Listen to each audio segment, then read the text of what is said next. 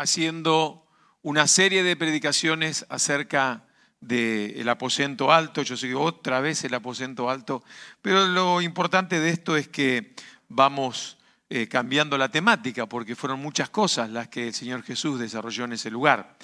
Y hoy vamos a hacer referencia a un versículo de la Biblia que es de los que más, de los que más eh, se, escuchan, se leen, se dicen, se recuerdan. Uno es el Salmo 23, otro es Juan 3, 16 eh, y otro es este, que es Juan 14, 6, que dice, yo soy el camino, la verdad y la vida. ¿Sí? Y nadie va al Padre si no es por el Hijo. O sea, fíjate que, o sea, nadie va al Padre si no por mí, dice el texto bíblico, pero Él está en este relato que está haciendo en el lugar de la última cena, eh, sigue estableciendo pautas y una tan clara como esta, la única manera de acceder al Padre, la única manera de poder aclarar y tener la seguridad de lo que es la vida eterna es a través de Jesús, es por Él.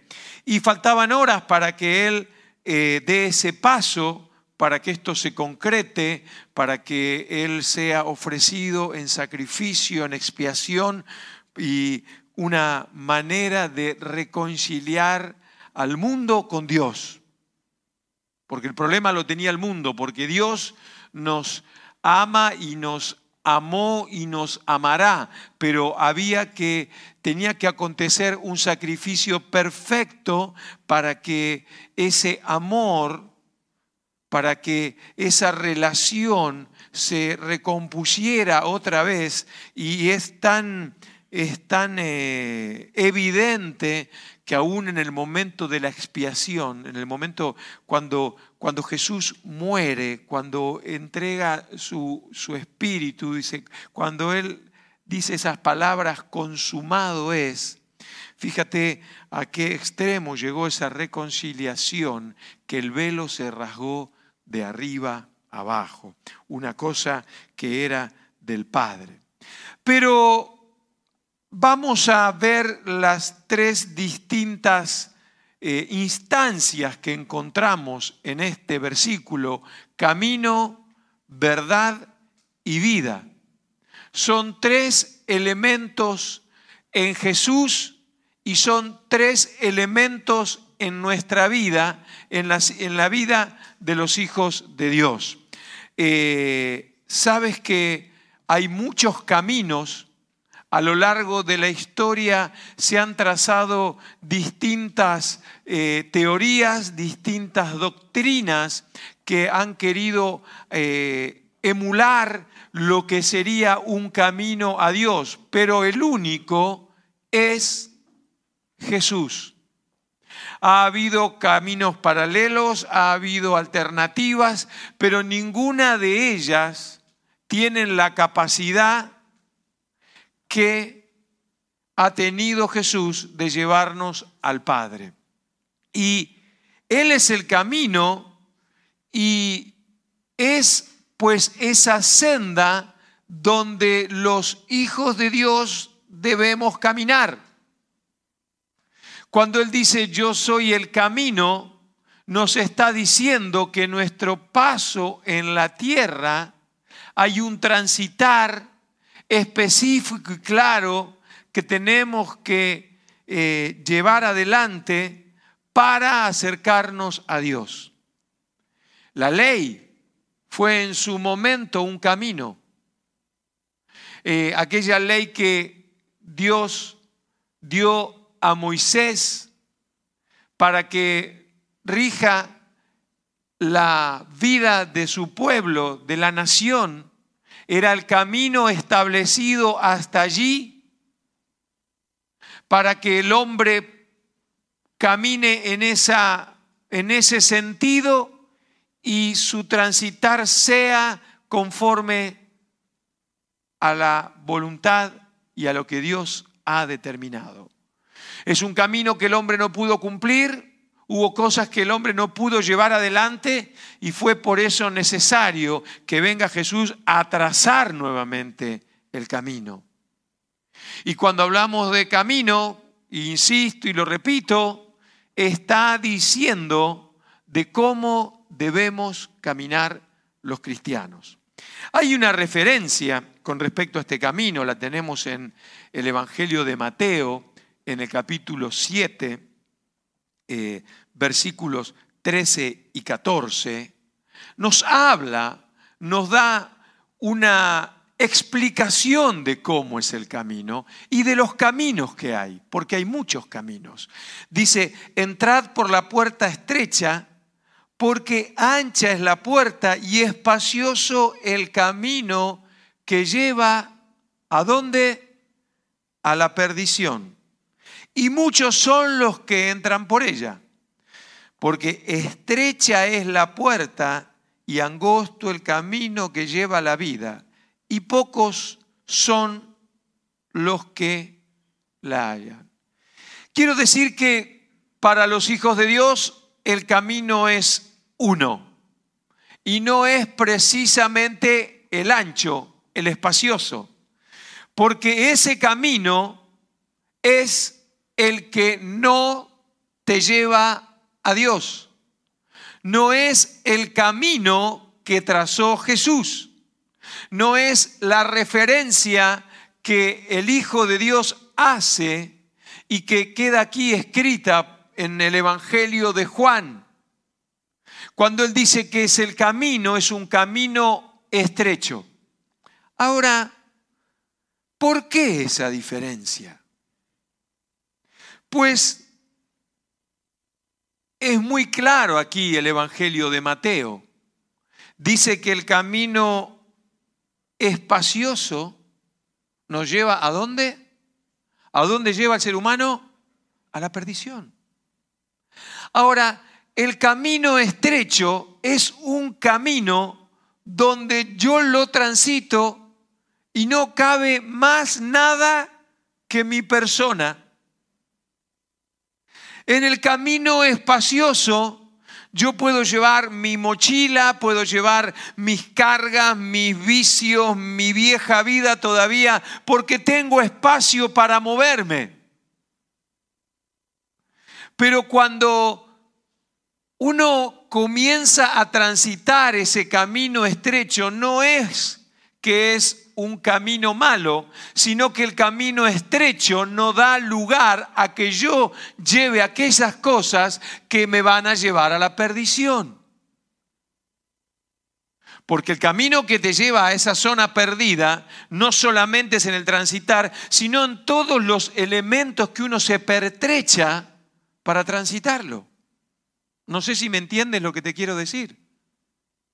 Cuando uno entra por esa puerta estrecha, tiene que despojarse de todas las cosas que antiguamente estaban en mi personalidad, en mi vida, y que me llevaban y me conducían a la perdición. Yo no sé si has leído alguna vez, y hoy si no te gusta leer, lo puedes encontrar en YouTube, está eh, la, historia del peregrino de Juan Bunyan.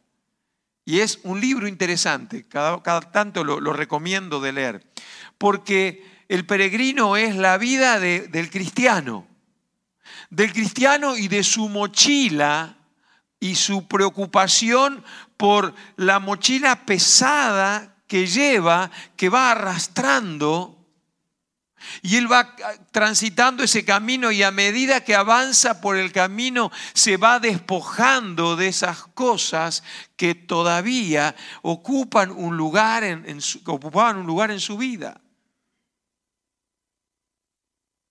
Tú puedes venir con, un cargamento impresionante con tu equipaje, pero si, si, la, si la puerta es estrecha, no podrás pasar. Tendrás que despojarte. Esto es como cuando vuelas en avión en las compañías de low cost, eh, que, que, estás para entrar en el avión y te vienen mirando a ver si tu maleta entra o no entra en el avión, o tiene que ir a la bodega. Y uno se aferra a la maleta y no la quiere soltar. No, no, porque aparte son 40 pavos. Y a veces nos peleamos, pataleamos, chillamos, pero no, si no dejas la maleta no subes al avión. y uno con resignación deja la maleta ahí y piensa, uy, los que llevo ahí no me lo van a perder, no me lo van a robar, ¿no? Y se monta en el avión. Pues la puerta estrecha está allí y es verdad, porque todavía estamos en la carne, porque quiero que sepamos que ese camino que tenemos aquí en la tierra lo transitamos con, con nuestra naturaleza humana. No es que ahora somos transparentes, invisibles, traspasamos paredes, no. Si tú te, te, te, te pellizcas, te duele, ¿no? Pues estamos, tenemos una vida natural. Y en esta vida natural es lo que hay que elegir. Si hemos elegido a Cristo, hemos decidido entrar por la puerta estrecha, nuestro camino debe estar marcado por esa puerta y no volver atrás. Y me atrevo a decir que todos, todos, en algún momento hemos vuelto atrás por un momento de bajón, de depresión, por, por momento de debilidad. Ponle el rótulo que quieras. Pero no es, no se puede mirar atrás, sino pregúntenle a la mujer de Lot. no les va a contestar porque se convirtió en estatua de sal. Claro que hay un problema porque pareciera que el, el camino cada vez se hace más angosto. No, no se hace más angosto el camino. Es estrecho, siempre es igual. Lo que pasa que da la sensación que el camino se, se, se, angosta porque yo voy cogiendo cosas que he tirado. Entonces no es un problema de, de, de espacio de ese camino, sino es el problema de las cosas que yo vuelvo a incorporar, ¿no? Es como ese que hace una dieta, baja 15 kilos, va y, se compra toda ropa nueva. Y pasa un mes y esa camisa nueva ya le empieza a quedar chica. Y bueno, tiene que ir a ver dónde, dónde quedó la camisa vieja, porque ya la nueva no va. Y es más fácil coger la camisa vieja que volver a hacer dieta. Y, claro, y vamos ganando kilos. Y dice, pero, pero ¿cómo si, esta, si yo en este espejo antes entraba? Ahora tengo que hacer un paso más atrás para verme en el espejo, ¿no? Pues el camino es siempre igual, no va a variar. Porque ya veremos más adelante que Él es el camino y es la verdad. Dios nunca nos va a engañar, nunca nos va a decir algo que no es como si fuese. ¿Sí? Entonces, ahí está. ¿Hemos hallado el camino? Transitémoslo. No volvamos a coger aquellas cosas que antes nos daban placer. Sí, es verdad, ¿o no? Las cosas del mundo dan placer, ¿sí o no? Claro que sí. A ver, reconocerlo no es que uno los practica, ni tampoco es un pecado, pero tenemos que decir la verdad. Es más, en esto Pablo, cuando escribe eh, la epístola a los filipenses en el capítulo 3, versículo 7 y 8, él hace referencia a estas cosas que hay que soltar porque ha entendido, él ha comprendido, él tenía un camino. Pablo tenía un camino, era el camino de la ley. Él como buen judío, él estaba buscando masacrar, arrastrar, apedrear a los cristianos, porque él estaba en la senda, en ese camino antiguo, regido por la ley, que sin la gracia no podía acercarse al Padre. O sea, no vamos a, decir que, que Saulo en ese momento era un monstruo tampoco lo voy a justificar. Pero sí decir que él estaba transitando el camino por el cual había sido instruido. Pero un día en ese camino apareció Jesús cuando él estaba yendo a Damasco y le marcó la senda. Y te la ha marcado a ti cuando transitabas a Damasco o a donde fueres que ibas.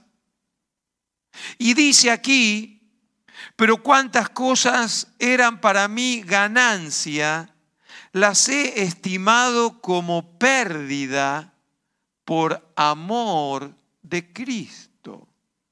Ciertamente aún estimo todas las cosas como pérdida por la excelencia del conocimiento de Cristo Jesús, mi Señor, por amor del cual lo he perdido todo y lo tengo por basura para ganar a Cristo. Yo no sé, creo que esto es asunto de hombres, no tanto de mujeres. Cuando uno tiene ese, ese rincón, como tengo yo, ¿no? Que uno va, ahí pone todo, ¿no? Ahí pone todo. Y, después de, meses que la mujer dice, hay que, hay que ordenar esto, ¿no? ¿le pasa lo mismo, hermanos? No. ¿No es cierto? Eh, están coaccionados los demás que no dicen amén, tienen miedo a la represalia. El único Germán acá, el único sincero. Y uno va poniendo ahí, ¿no? Y dice, bueno, llega el día de poner orden. Entonces empieza. Esto sirve, esto sirve. Al final sirve todo. Claro, como uno lo ordena un poco, ocupa menos espacio. Pero no tira nada. Y por ahí dice, bueno, voy a tirar este papelito. Yo soy el de los papelitos porque todo lo apunto, ¿no? Este así, algo tiré. Y con la vida espiritual vamos guardando cosas viejas, no sirven para nada. No, pero esta bombilla está quemada, sí, pero yo la necesito porque es el modelo que si un día, ¿no? Todo tiene un justificante y una explicación. ¿No le sucede?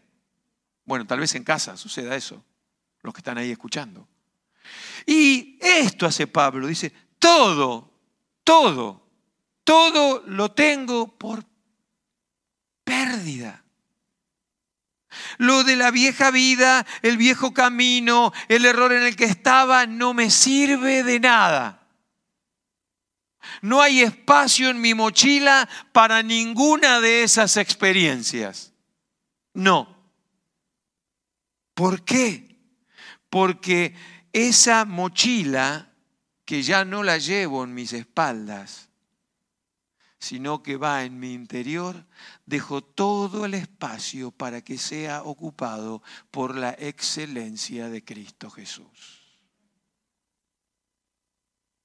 Por eso dice, yo soy el camino. Transitad en él. Por eso Pablo lo, lo, coge para sí como propio y te invito a que hagas lo mismo. Pablo no tenía nada de qué jactarse. Sí las vivencias, sí aquellas cosas que, que tuvo que soportar y yo creo que si había un camino angosto, el de Pablo era el más angosto y el más estrecho de todos. Persecuciones, naufragios, azotes, prisiones, robos, acechanzas, amenazas. El camino no es un camino de rosas, pero es un camino con Él. Y te aseguro que si no es de rosas, pero con Él es mucho mejor. Amén. Dice, por amor del cual lo he perdido todo. Yo como tengo mi rincón que junto cosas, algunas se me pierden. Y cuando se pierden, ¿saben de quién es la culpa? De cualquiera de los otros tres componentes. Mía, nunca. ¿Quién tocó este papelito que yo dejé aquí? Estamos aferrados. Y no es así, hermanos. Dice, por amor del cual lo he perdido todo y lo tengo. La, traducción es es, suave, dice por basura. En realidad la traducción literal dice otra cosa aquí, no dice basura. ¿Sí? Para ganar a Cristo. Es que en ese camino yo no tengo espacio ni para poder sentarme. Porque en el sentarme, si yo me siento en ese camino, camarón que se duerme, se lo lleva la corriente. Es peligroso sentarme y dormirme. Lo dejo para mañana. No, hoy no tengo tiempo de orar. No, leer la Biblia, hoy estoy cansado. Hoy no puedo. Hoy me aburro. No, no, no. La única manera de ganar en el camino es transitándolo. Queridos hermanos, yo les tengo que rogar por el amor, por amor a Cristo. Toda práctica que tenga que ver con la vieja vida debe exterminarse de nuestro diario vivir. Es que a mí me gusta, pastor. ¿Te gusta? Preguntale al Señor si le gusta.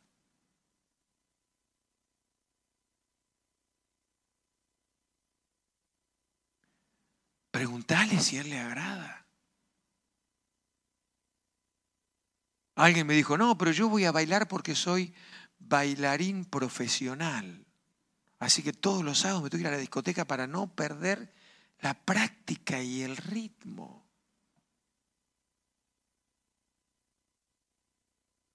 ¿Le agrada a Dios?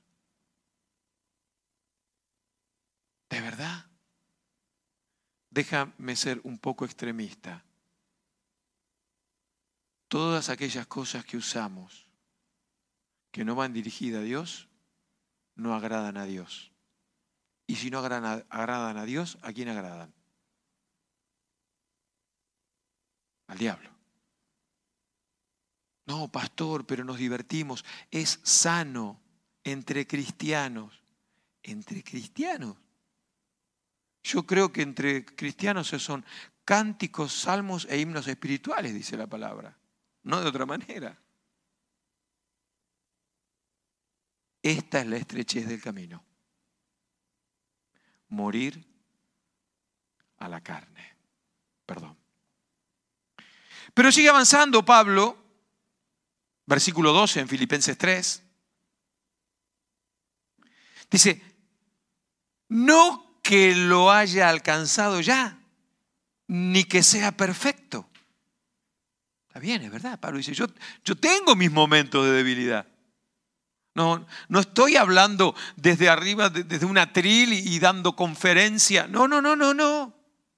No lo alcancé ni soy perfecto. Sino que prosigo para ver si logro hacer aquello para lo cual también, para lo cual fui también ha sido por Cristo Jesús. Voy a hacer spoiler si es que llegas a leer el libro del peregrino. Ya lo he, contado en otras circunstancias. El, el, peregrino iba por ese, por ese camino, él estaba llegando a la redención y en un momento encuentra una persona desesperada, viene como loca, corriendo en contradirección y le dice, no avances, no avances, quédate aquí, no avances, el camino se pone muy peligroso, vuelve atrás, vuelve atrás. Y Peregrino venía luchándola para avanzar en el camino y estaba peleando para avanzar en el camino. Entonces se detiene un momento y dice, no, pero que no te he dicho que no sigas.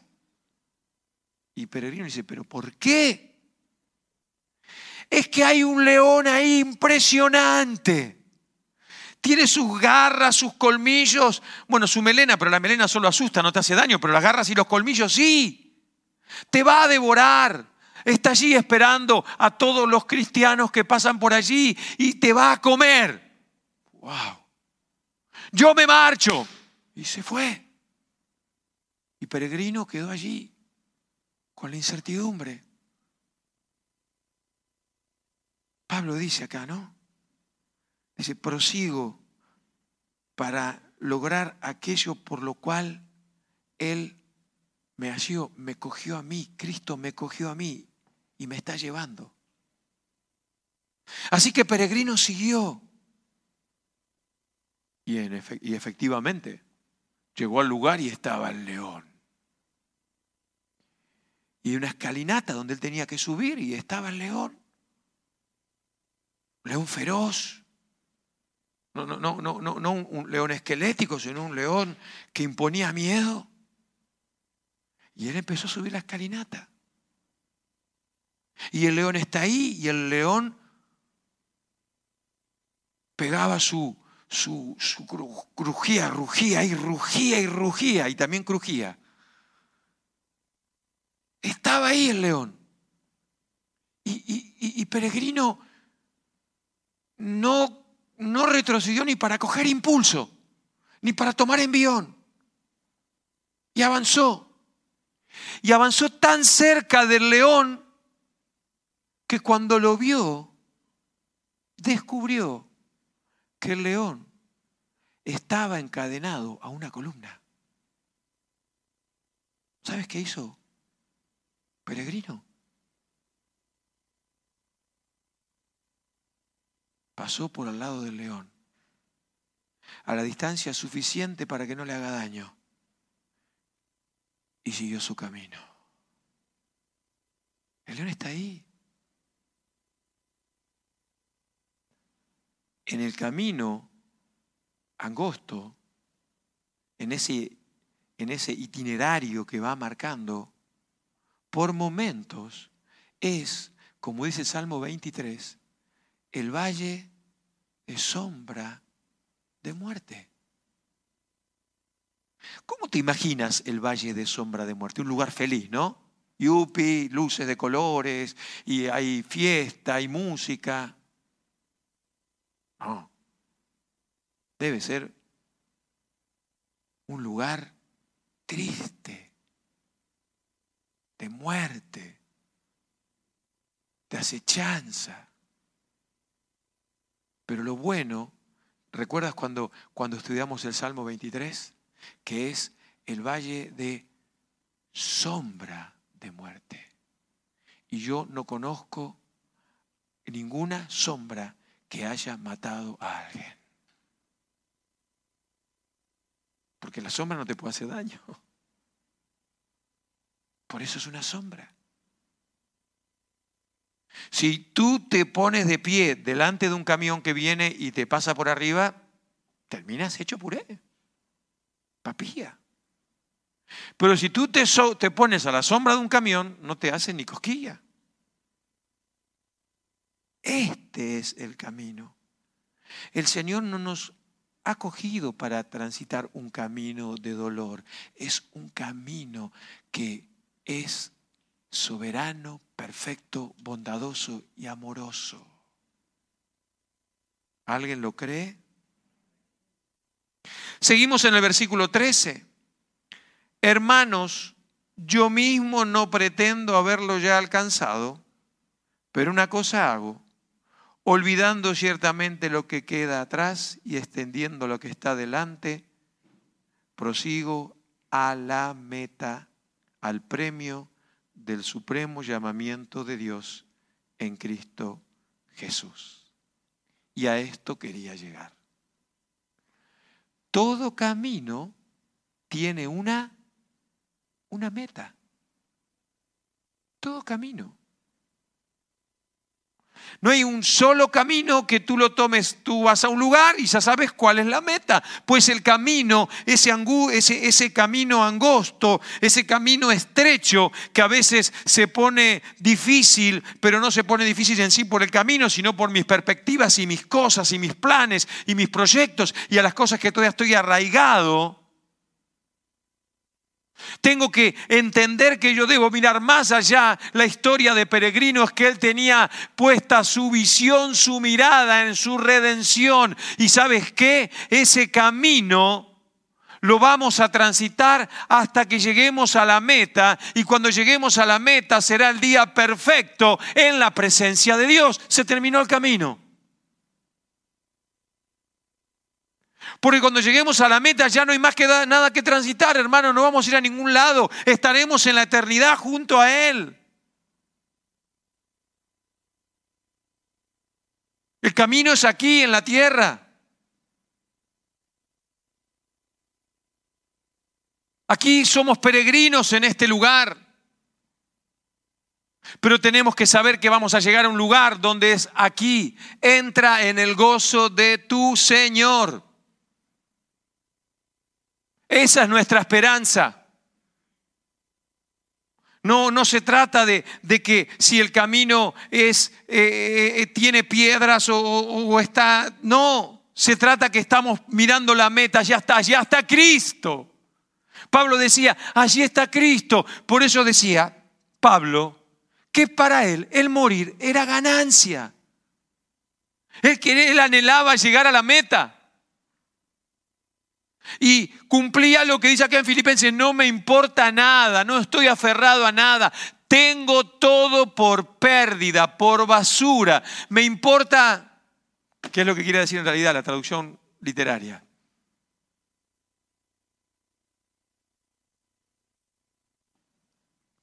Porque él tenía sus ojos puestos en el galardón. Él tenía sus ojos puestos en la meta. Déjame que te diga, ¿dónde tienes puestos tus ojos? ¿Dónde tenemos puestos los ojos?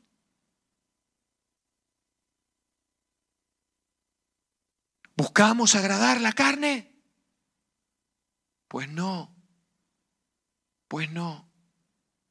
Pasen los músicos, por favor, porque la verdad, en verdad, la dejaremos para la próxima. Pero esta mañana no puedo dejar de preguntarte, ¿cuál es tu meta? Porque en este camino que transitamos se nos van incorporando cosas, de parte del Señor. Y empezamos a comprender la anchura, la altura, la profundidad de Cristo. Y cuando llegamos a la meta,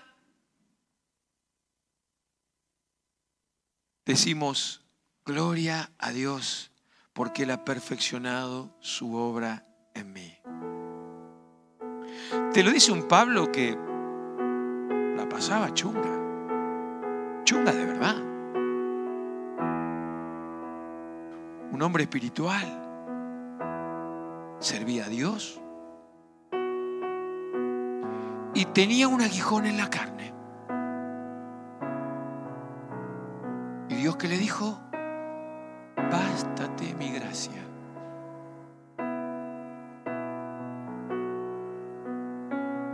No te voy a sanar. Y la meta de él no era la sanidad.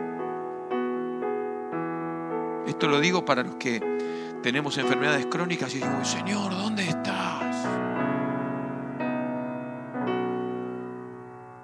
Hay gente que tiene miedo de ir al médico porque sabe que el médico le dice que está enfermo, entonces no voy. ¿Y que eso te va a impedir estar enfermo? No.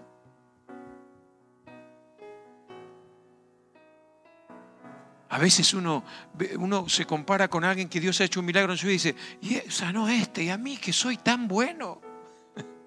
Pero esto no se trata de bueno o de malo. En el camino del Señor, Él pone las normas.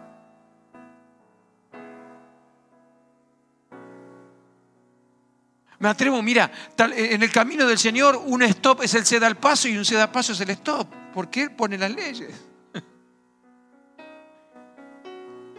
Y un semáforo en verde es para detenerse y uno en rojo es para cruzar. ¿Por qué? Porque Él hace como Él quiere. Y estoy usando un ejemplo ridículo porque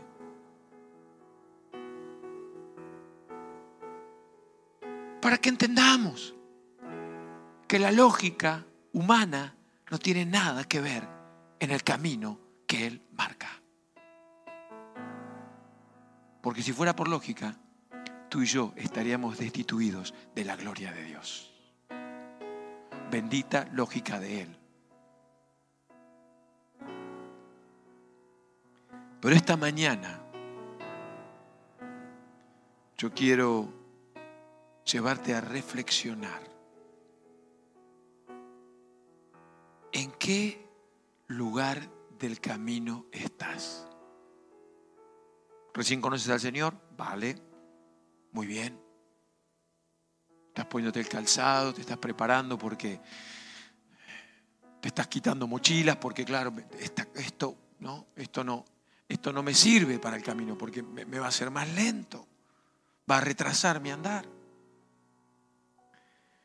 Tal vez eres alguien que hace años, hace kilómetros, que estás recorriendo el camino y dices, estoy cansado.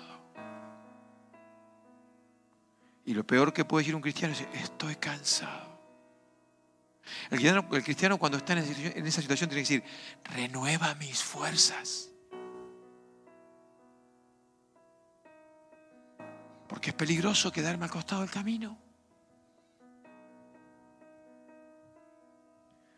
Porque por ahí he hecho mano a algo que algo que había dejado atrás, que no me va a edificar. Porque, porque todavía me está faltando llegar a la meta, tengo que avanzar. No sé en qué. Tal vez tomaste algo para el viaje. Mira, me voy a guardar esto para el viaje por, si. Por, por las dudas de algo. Y eso que has guardado para el viaje no es una buena compañía.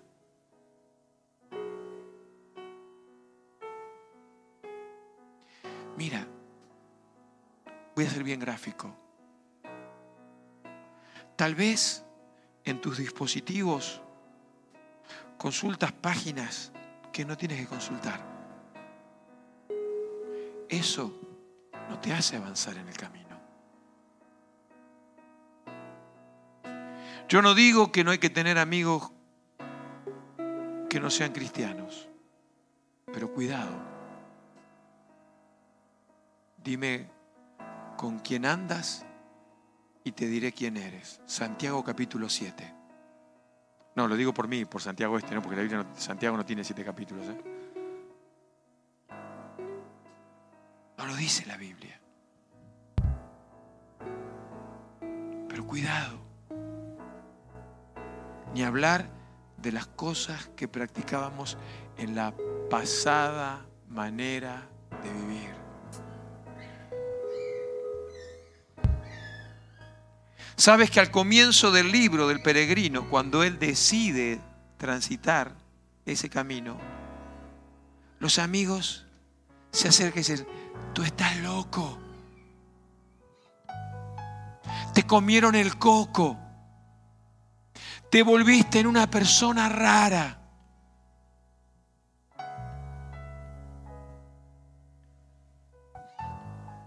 Cuando tú estás en el camino, marcas la diferencia. Eh, no me gusta hablar de mí, sobre todo cuando voy a hablar bien, pero como no tengo abuelita,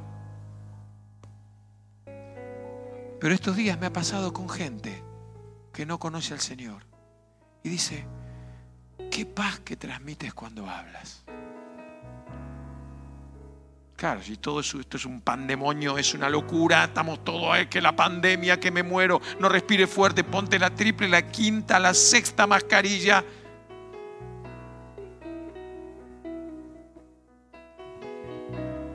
Cuando estás en el camino, marcas la diferencia. No es que no te van a perseguir, sí, si no, mira Pablo. Pero hermanos, perdonen, pero no es una opción estar en el camino. Si eres un hijo de Dios, el camino es uno solo. No voy a hacer referencia a ninguna religión, no voy a hacer referencia a ninguna secta, cada una tiene su camino ancho. Hay religiones, hay sectas que practican la poligamia, la, eh, el consumo de drogas para, para, estar en un éxtasis y conectar con el más allá.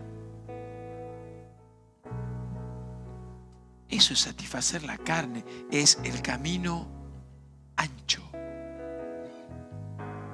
Y la Biblia dice Mateo que me lleva a dónde?